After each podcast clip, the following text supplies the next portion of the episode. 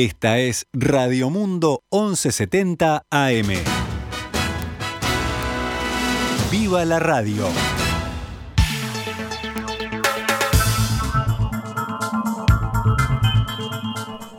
12 horas 30 minutos, damos comienzo a una nueva edición de Noticias al Mediodía, actualizando la información a esta hora.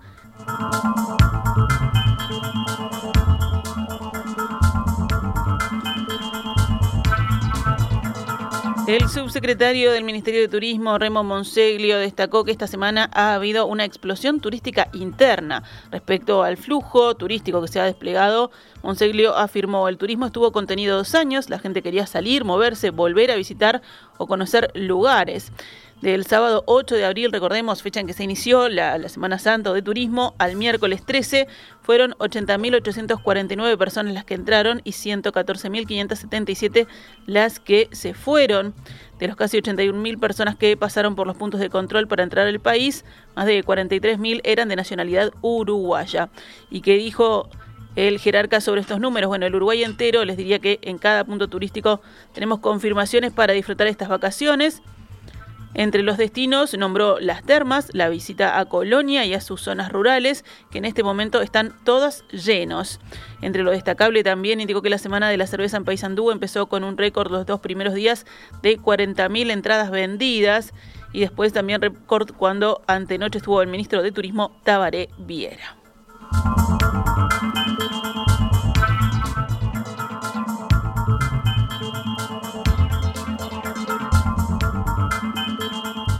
La Cámara Gastronómica de Colonia asegura que la llegada de turismo es casi como antes de la pandemia. Esta mañana, en diálogo con En Perspectiva, Nicolás Martínez, propietario de la parrilla El Portón en Colonia del Sacramento y presidente de la Cámara Gastronómica de Colonia, indicó que actualmente cerca del 70% de los visitantes son uruguayos. La gente está descubriendo cosas que tenía y que no se había dado cuenta, y pese a que sabemos que el tipo de cambio beneficia a Argentina, siguen viniendo, afirmó Martínez. En la misma línea dijo que luego del golpe de la pandemia el turismo interno se y que actualmente se busca formar una suma de asociaciones para poder potenciar las actividades en todo el departamento, sobre todo para volver a darle trabajo a quienes vivían del turismo. Cambiamos de tema, el presidente de ACE Leonardo Cipriani adelantó que se evalúa privatizar la distribución de medicamentos en el prestador público de salud si no corrige los problemas con la entrega. El medicamento nace y no puede faltar, aumentamos todas las pautas, 16% se aumentó la plata para medicamentos en comparación a cuando entramos, dijo Cipriani. Al lugar donde no llega es porque hay algún tipo de incapacidad de organización que hay que corregir y si no se corrige hay que privatizarla para que llegue, expresó.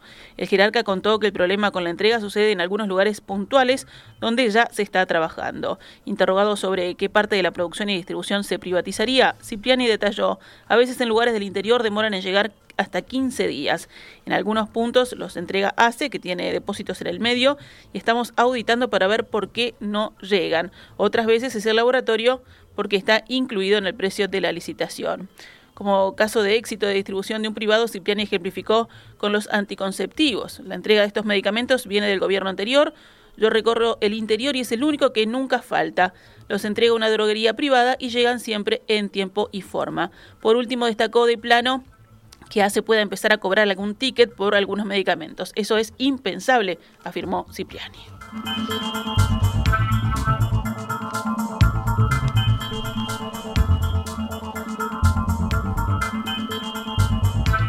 Nos vamos al panorama internacional. En Francia, la Universidad de la Sorbona en París fue evacuada anoche luego de haber sido tomada por los estudiantes. Varios jóvenes irrumpieron en la Sorbona, en el centro de la capital francesa, el miércoles y dejaron los edificios de la universidad el jueves por la tarde y por la noche. Otros se quedaron dentro. En la noche del 14 al 15 de abril, las personas que ocupaban el sitio de la Sorbona desde el miércoles 13 abandonaron el lugar, informó el rectorado de la histórica universidad en un comunicado. El organismo condenó con la mayor firmeza esta ocupación ilegal que condujo a actos violentos, inaceptables y degradaciones importantes, entre ellos cristales rotos, puertas fracturadas, destrucción de material. Estas degradaciones imponen por ahora el cierre total del lugar, precisa el texto. Es muy probable que Finlandia presente una candidatura para ingresar a la OTAN a raíz de la invasión rusa de Ucrania, afirmó hoy la ministra finlandesa de Asuntos Exteriores, Titi Tupurainen. Es muy probable, pero la decisión todavía no se ha tomado, dijo la ministra de la cadena británica Sky News. Horas antes, recordemos, Rusia había advertido que la posible adhesión de Helsinki y de Estocolmo a la Organización del Tratado del Atlántico Norte tendría consecuencias para estos países y para la seguridad europea.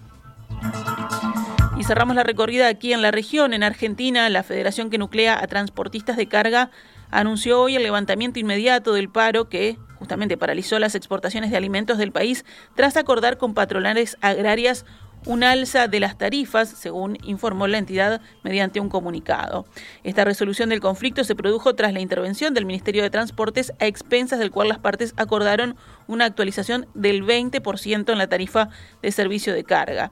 La Federación de Transportadores Argentinos, la FETRA, había resuelto la paralización de miles de camiones en la vera de las rutas justo en un momento crítico de la cosecha 2021-2022 del agro argentino.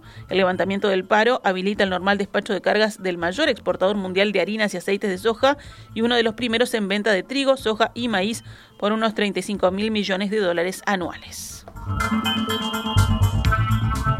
En deportes, dos partidos abrirán hoy la fecha número 9 del torneo Apertura que lidera Deportivo Maldonado. Estos son Danubio Boston River a las 16 horas en Jardines y Defensor Sporting Phoenix a las 20 y 15 en el Francini. Mañana sigue la fecha con Liverpool Montevideo City Torque a las 13.30 en Belvedere, Albion Cerro Largo a las 16 en el Saroldi, Cerrito Peñarol a las 19 en el Centenario y finalmente el domingo 17 de abril Deportivo Maldonado enfrenta a Plaza Colonia a las 15 horas en el Burgueño, Nacional River Plate a las 18 en el Gran Parque Central y Rentista Wanderers a las 20 y 30 en Palermo. Y ya quedan las últimas instancias de la Vuelta Ciclista del Uruguay. Pablo Anchieri del Club Amanecer ganó ayer la sexta etapa de la Vuelta Ciclista que sigue liderando Agustín Alonso de Ciudad del Plata. Hoy había doble jornada. Por la mañana se realizó la contrarreloj en Ombúes de la Valle, mientras que por la tarde la caravana irá de Ombúes de la Valle a Trinidad en una distancia de 107 kilómetros. El sábado es la penúltima etapa que unirá Andresito con Durazno en un total de 190 kilómetros y el domingo será el cierre con 199 kilómetros para unir Durazno con Montevideo con la meta frente a la Intendencia allí por la calle 18 de julio, por la avenida 18 de julio. Esta es Radio Mundo, 1170 AM.